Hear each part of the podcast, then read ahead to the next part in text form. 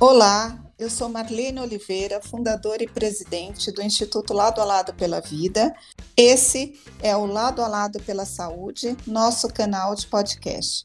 No nosso episódio de hoje, falaremos das principais complicações por insuficiência cardíaca e estenose aórtica. Nós estamos em pleno mês da campanha Siga Seu Coração Setembro Vermelho, criada pelo Instituto Lado a Lado pela Vida em 2014, e onde os cuidados com o coração são diários. Mas agora estamos enfrentando uma pandemia do novo coronavírus, Covid-19. A nossa atenção precisa ser redobrada. A pandemia do novo coronavírus trouxe inúmeras incertezas e questionamentos. Com medo de sair de casa e serem contaminados, muitos pacientes pararam os seus tratamentos. De acordo com dados do INCOR, houve uma queda de 45% nos atendimentos. Já segundo dados da Sociedade Brasileira de Hemodinâmica e Cardiologia Intervencionista, houve uma queda de 50% nos atendimentos a pacientes com infarto em comparação com o mesmo período em 2019. As doenças cardiovasculares não entram em quarentena. Por isso, é preciso conscientizar a população a não parar com os seus tratamentos. O nosso episódio de hoje conta com o apoio das empresas Edwards, e da farmacêutica Novartis, que nos ajudou a viabilizar esse podcast. Para falar sobre doenças cardiovasculares, convido o Dr. Alexandre Soeiro, que é cardiologista, e vai nos falar um pouquinho sobre orientações, adesão a tratamento e tirar algumas dúvidas também de algumas pessoas que estão nos ouvindo. Doutor Alexandre, seja bem-vindo e muito obrigado por aceitar o nosso convite. Eu já queria aproveitar e gostaria que você se apresentasse aos nossos ouvintes. Então, olá a todos. É, Marlene, muito obrigado pelo convite, ao Instituto pelo convite, pela participação. Uma honra estar aqui, poder participar do podcast, é, poder falar um pouco sobre algumas doenças que são graves dentro do nosso meio é, meu nome é Alexandre Soeiro, eu sou coordenador da Unidade Cardiológica Intensiva do PP Mirante em São Paulo. Sou médico cardiologista, assistente supervisor da emergência do INCOR também aqui em São Paulo. E eu vou ficar à disposição que você precisar, Marlene, com as dúvidas que vocês tiverem, fique à vontade para perguntar. Para começar o nosso bate-papo, doutor Alexandre, eu queria muito que você falasse, diante da pandemia que estamos enfrentando, como você sente a adesão dos pacientes já diagnosticados aos tratamentos cardiovasculares? Então, Marlene, essa pergunta é ótima, na verdade, é uma pergunta que faz todo sentido porque a gente passou e tem passado por fases diferentes dentro desse manejo do, do Covid-19 e dentro da cardiologia ou de qualquer outra doença grave que precise de internação ou precise de um tratamento mais intensivo.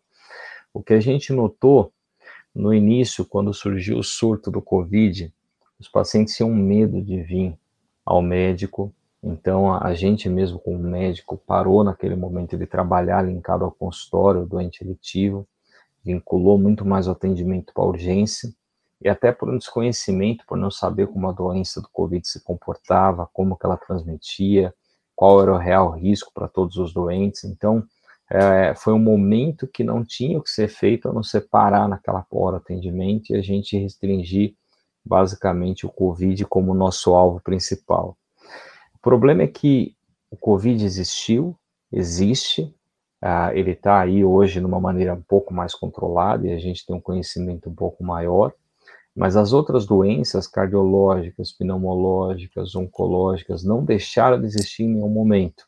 Elas sempre estiveram presentes.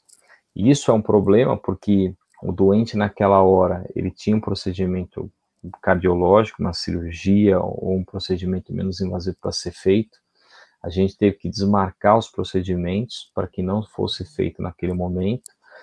Uh, só que ele precisa retornar.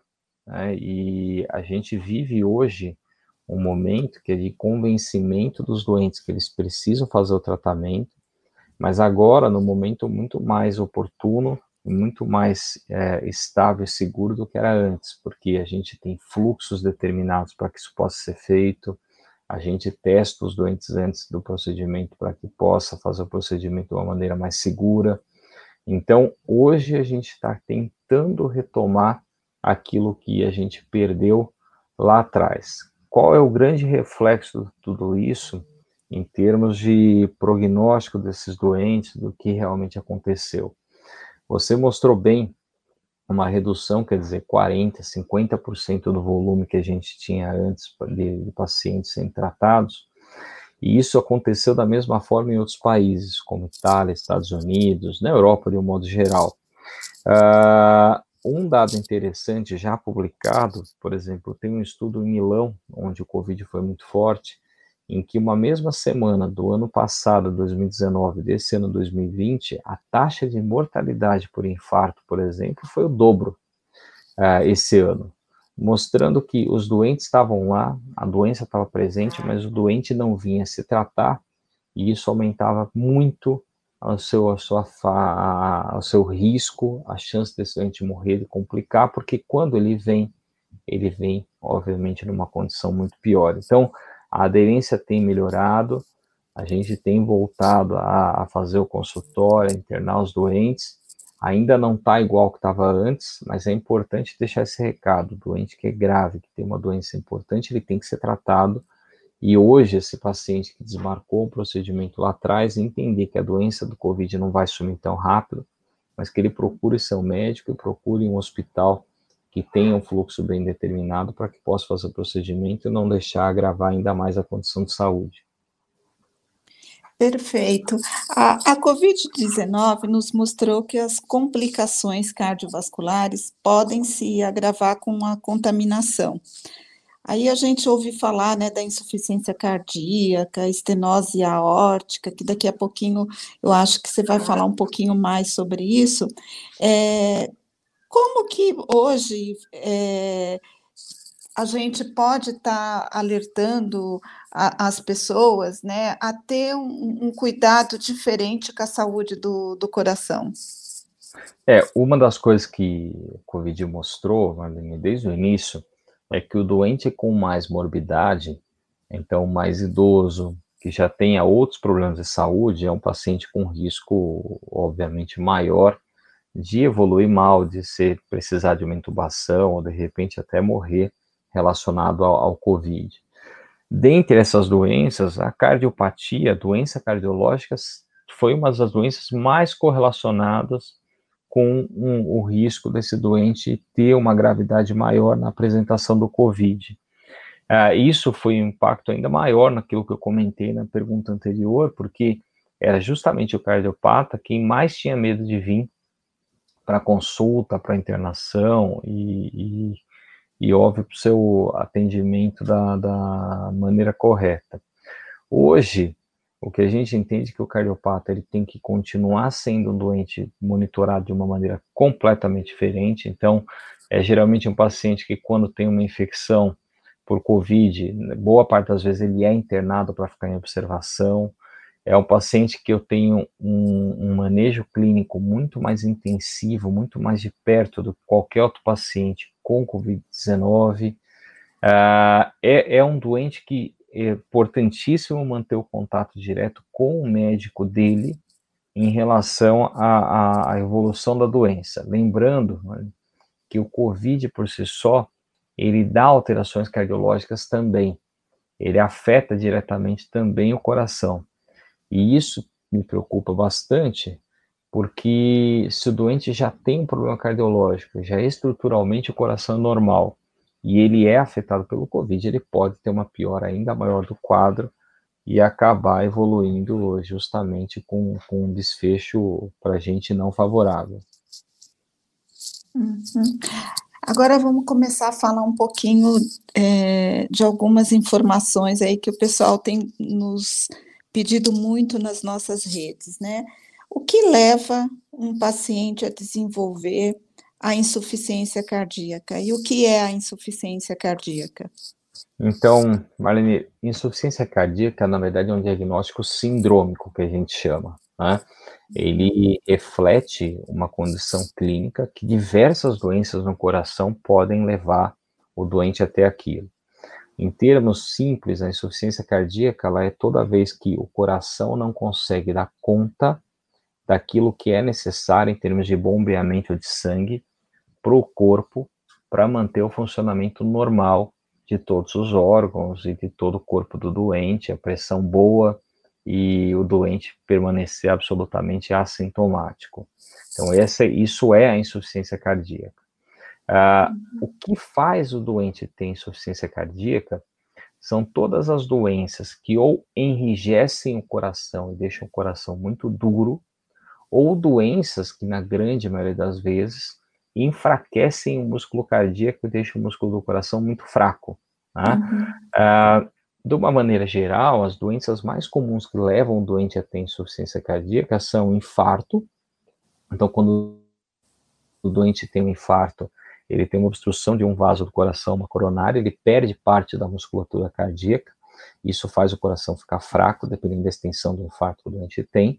Uh, mas a gente tem doenças valvares, doenças virais, as miocardites, que podem levar ao quadro, doenças congênitas, existem formas de insuficiência cardíaca que são uh, idiopáticas, a gente não sabe a causa por que acontecem, uh, e inúmeras outras causas que podem levar também ao desenvolvimento da doença. Tudo o que, de uma certa forma, faça perder músculo ou sobrecarregue o coração, pode levar ao quadro da insuficiência cardíaca e a essa manifestação clínica. Lembrando que a manifestação principal da insuficiência cardíaca é falta de ar, e o doente começa a ter algumas coisas muito típicas, por exemplo, deitar e ter falta de ar deitado, acordar à noite com falta de ar, ter o edema, né, um inchaço nas pernas, que é muito comum. E normalmente a doença ela vai progressiva, então começa com uma falta de ar normalmente mais leve e vai começando a evoluir e aumentar a falta de ar dela ao longo do tempo. É, doutor Alexandre, é, quais as opções de tratamento para insuficiência cardíaca? Então, é, tratamento da insuficiência cardíaca hoje, a base do tratamento é um tratamento clínico. O uhum. tratamento clínico, ele se baseia, primeiro, em medidas são comportamentais, então o doente que fuma tem que parar de fumar, o doente que ingere muita água tem que controlar a ingestão de líquidos, uh, não pode ingerir grande quantidade de sal, tem que controlar a quantidade de sal, tudo isso para não reter líquido e sal no corpo. Uh, e é importantíssimo que tome os medicamentos corretos. Hoje, a gente tem um arsenal de pelo menos 4, 5 medicamentos que não só melhoram a condição clínica do doente, o sintoma, a falta de ar, mas mudam as taxas de mortalidade dos doentes, ou seja, o doente tomar aquele medicamento, a chance do doente morrer é menor em comparação a quem não usa. Ou seja, o nosso tratamento hoje ele é altamente otimizado e ele pode ser intensificado, melhorado de uma maneira que isso faz os doentes terem hoje um prognóstico muito bom em médio e longo prazo só com a terapia clínica. Existem alguns doentes que infelizmente não respondem bem ao tratamento clínico, mesmo otimizando tanto a medida clínica de remédio quanto a, a parte comportamental, e esses pacientes precisam de coisas adicionais, é, como, por exemplo, alguns tipos de marca-passos que fazem uma otimização da parte cardiológica, até mesmo a gente chegar uh, no transplante cardíaco, que é a, praticamente a via final da, da doença, quando o doente não responde a nada e fica refratário a tudo que a gente possa fazer. Mas eu lembro que isso é uma minoria, a grande maioria, às vezes com a terapia clínica, o coração pode até voltar ao normal, dependendo da causa do problema, e a grande maioria com o medicamento fica muito bem, fica com uma, a, o que a gente chama de uma classe funcional ótima, podendo fazer todas as suas atividades, tocar sua vida de uma maneira normal, e raramente ele evolui para uma fase mais avançada, onde eu tenho que intervir de uma maneira mais, mais importante. Certo. Deixa é, é, eu te fazer também uma outra pergunta que a gente tem ouvido falar muito, e assim, principalmente com o episódio da, do Mick Jagger, que é a questão da estenose aórtica né? É, o nome ele já assusta, né? A gente é, ouve falar muito que a estenose aórtica é, é, popularmente conhecida como a doença das válvulas, né? Eu queria que você é, explicasse um pouquinho para as pessoas o que, que é essa estenose aórtica, né? Que a gente teve assim, todo mundo ouviu falar muito quando o, o Mick Jagger é, teve que fazer aquela cirurgia. É, então, a, a estenose aórtica, Marlene, é, se a gente olhar o nosso coração, nosso coração ele tem normalmente quatro válvulas, né? E duas do lado direito do coração, duas do lado esquerdo. Uma das válvulas do lado esquerdo é a válvula aórtica, que é uma válvula que ela fica bem na saída do coração, por onde passa todo o sangue, quando o sangue vai para o nosso maior vaso, que é a artéria aorta, e aí vai se distribuir para todos os órgãos. É, o que acontece é que ao longo dos anos, a, a maior causa de doença valvar no mundo é a estenose da válvula aórtica. O que, é estenose? Estenose é um fechamento. Então, ao longo dos anos, o fluxo de sangue no local, ah, com envelhecimento, vai gerando uma deposição de cálcio, ah, vai gerando um enrijecimento da válvula, ela vai ficando dura, até um ponto que ela praticamente não consegue mais abrir. E a gente passa a chamar isso de estenose da válvula aórtica. O que, que acontece? É como se o coração estivesse batendo contra uma parede, contra um muro. Ele não consegue jogar o sangue para frente, ou joga ele com uma dificuldade muito grande. Isso faz a pressão dentro do coração ficar muito alta, e esse coração começar a ficar duro, começar a ficar rígido que é uma das causas daquilo que a gente fomentou da insuficiência cardíaca, do doente começar a ter falta de ar, começar a cansar. Ah, então, a estenose aórtica nada mais é do que um envelhecimento da válvula, um enrijecimento da válvula, ela vai ficando dura, ela vai ficando com dificuldade de abrir, o sangue tem dificuldade de ir para frente, além do coração, é, e aí a gente acaba tem, começando a ter sintomas como principalmente falta de ar. Depois de um estresse, é possível desencadear a estenose aórtica? É, é, verdade que a doença é muito silenciosa? Então, Marlene, na verdade, primeiro, silenciosa ela é. Por quê? Porque o, todos os órgãos do nosso corpo, o coração é diferente, ele consegue compensar uma doença por muito tempo e se adaptar a ela. Então, no momento inicial, eu tenho a doença, ela está lá presente, só que o corpo vai se adaptando, vai se ajustando, vai mantendo o funcionamento normal, mesmo com a doença presente. E lembrando que a estenose aórtica é uma doença progressiva, ela começa leve, vira moderado até virar uma doença importante. Enquanto ela não fica importante, enquanto o coração ainda consegue dar conta, a pessoa normalmente não sente nada. Então ela é uma doença assim silenciosa. Quando ela acontece, aí ela realmente gera o sintoma, falta de ar, dor no peito, desmaio e até pode levar, em alguns casos, também à, à morte súbita, né? Uh, agora, a outra pergunta que você fez sobre a questão do estresse emocional ou qualquer outro estresse, seja físico, poder levar a estenose aórtica. Isso, na verdade, não, né? Como a gente comentou, a estenose aórtica ela depende de uma calcificação, de um enrijecimento da válvula, de uma mudança de todo o aparato da estrutura valvar que demora anos para acontecer, na grande maioria das vezes. Isso não tem como acontecer de uma maneira súbita. Então, hoje ela está normal, eu tenho estresse emocional e amanhã ela está ocluída. O que acontece é que a pessoa pode ter a válvula com problema já há algum tempo, estava nessa fase compensada, e na hora que tem um estresse emocional, uh, ou um estresse físico, e demanda mais do coração, o coração nessa hora mostra o sintoma e a doença aparece. Mas a doença já estava lá o estresse foi só um fator desencadeador do sintoma e acabou levando à descoberta da doença. É, para o paciente que sofreu um procedimento cirúrgico para tratar a estenose aórtica, quais os cuidados que ele deve ter até voltar à sua vida normal? Então, um doente que fez um procedimento, que tratou a estenose aórtica, Maria, uh, ele precisa, obviamente, a gente faz o procedimento, opera, trata o doente para que ele volte à sua vida normal. Senão, não teria sentido a gente estar tá fazendo toda a intervenção no doente. Uh, agora, tem alguns cuidados, sim. Um doente que recebe alta de um procedimento cirúrgico, ele nunca recebe alta curado, ele recebe alta em recuperação.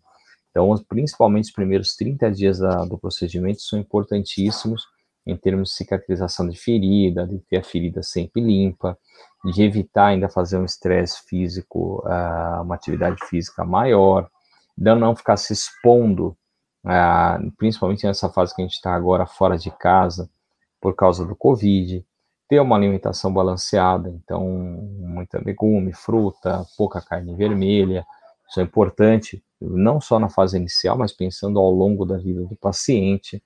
Uh, e uma das coisas importantes que esses doentes têm que ter é um cuidado odontológico muito intensivo. Por quê? Uh, porque o, uma das preocupações que a gente tem com qualquer doente com doença valvar ou com prótese valvar é que esses pacientes têm infecção na válvula, que é chamada endocardite infecciosa. Uh, e o nosso maior foco de entrada de bactéria no sangue para poder chegar na válvula é justamente a boca. Então, ter um dente bem tratado, ter uma higiene bucal adequada é fundamental também, faz parte de toda essa, essa gama de cuidados que a gente precisa fazer aí no pós-operatório. Das nossas grandes é, atividades no, no, Instituto Lado a Lado, quando a gente foca na, nas doenças cardiovasculares, é a orientação de que o paciente ele encare né, a, a, a, o diagnóstico dele aí de é, como se fosse uma doença crônica, e que crônica ele tem que cuidar para sempre, né? Não é uma coisa que amanhã ele acorda e ele já, já resolveu. Eu queria muito que você falasse da importância da adesão ao tratamento, olhando para esse cenário da, da cardiovascular, né? Que a gente percebe é, muitas queixas de familiares, assim, que o, o paciente ele percebe uma melhora, ele já relaxa é, na continuidade do seu tratamento. Isso você percebe no seu dia a dia, no consultório? É, qual a sua mensagem para esse paciente que está nos ouvindo agora e que está deixando de seguir o seu tratamento da forma adequada? Olha, Marina, uma das coisas importantes é que eu acho que é uma coisa do, do ser humano, é muito comum isso, na hora que você está ruim, na hora que você está com sintoma, que você se assusta com o seu diagnóstico, ou faz um tratamento, como por exemplo uma cirurgia, é uma preocupação imensa em relação a, a se cuidar, fazer um tratamento rigoroso, dieta, atividade física e assim por diante.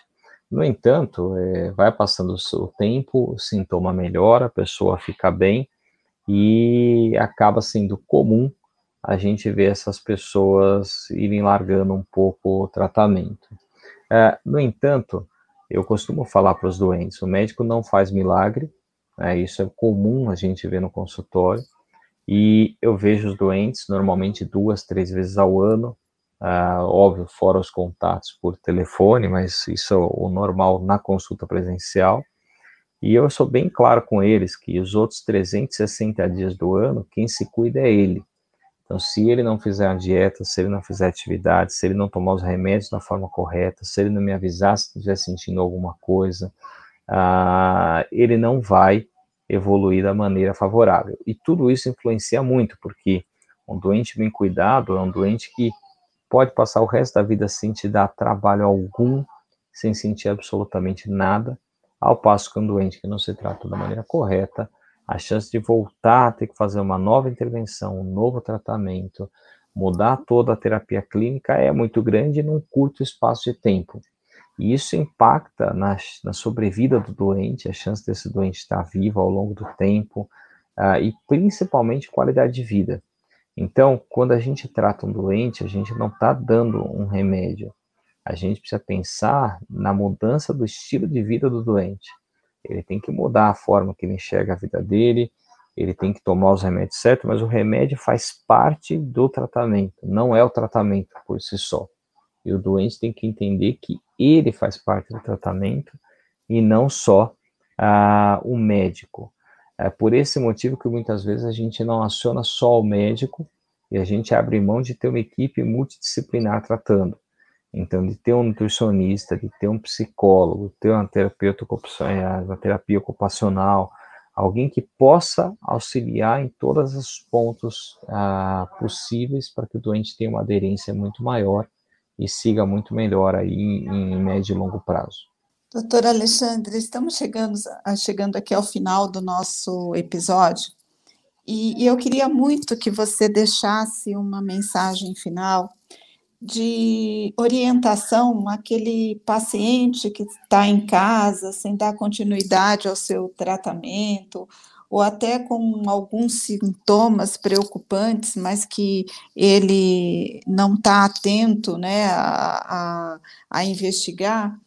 É, e, e, tudo isso por receio né, de ir até o hospital ou clínica, é, com, porque hoje a gente vive a, é, o mundo de uma única doença, né? Que mensagem você mandaria para essa pessoa que está insegura de ir até o serviço médico e procurar um atendimento? Então, acho que é importante, né, Marlene? O principal acho que algumas queixas, como ter uma falta de ar muito intensa, dor no peito, se isso tiver de uma maneira muito forte, persistindo, talvez o doente precise procurar até mesmo um pronto-socorro, não tem dúvida. Mas, de uma maneira geral, a maior parte dos doentes não precisaria de pronto-socorro, precisaria procurar o médico. Então, na minha área, por exemplo, o cardiologista clínico.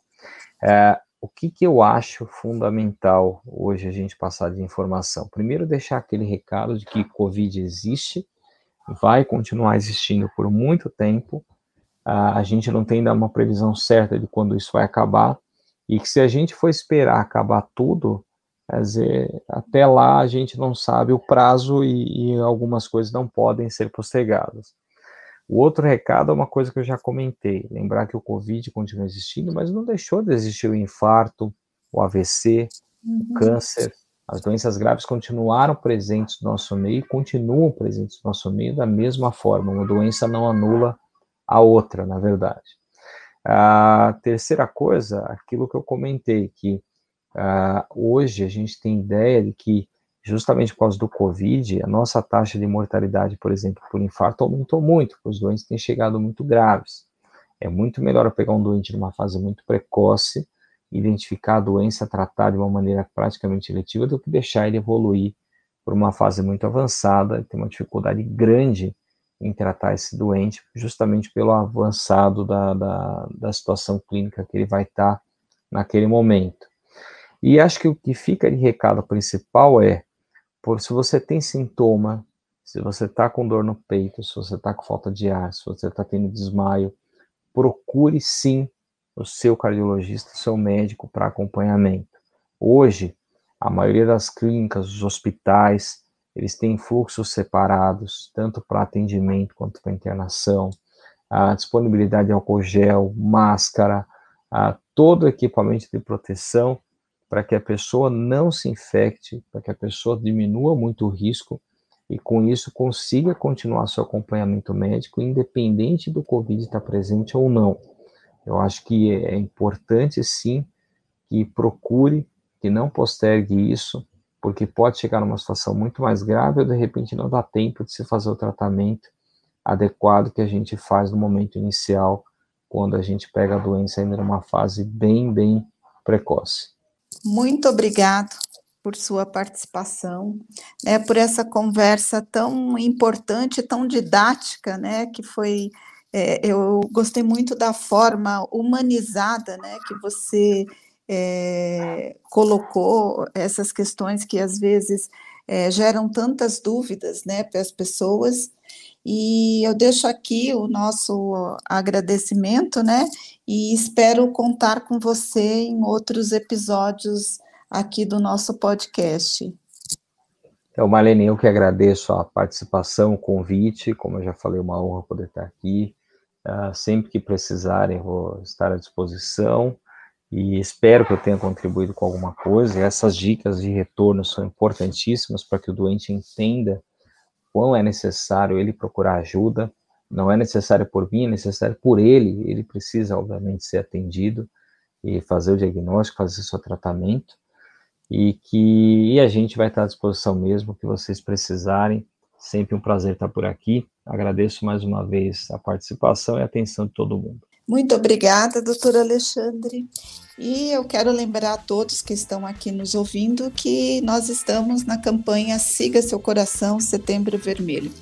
E aproveito para convidar todos os que estão aqui nos ouvindo a seguir o nosso canal de podcast, o, o nosso portal, né, que é o lado a lado pela vida.org.br, acompanhar as nossas ações pelo Instagram, pelo Facebook e pelo nosso canal de, do YouTube.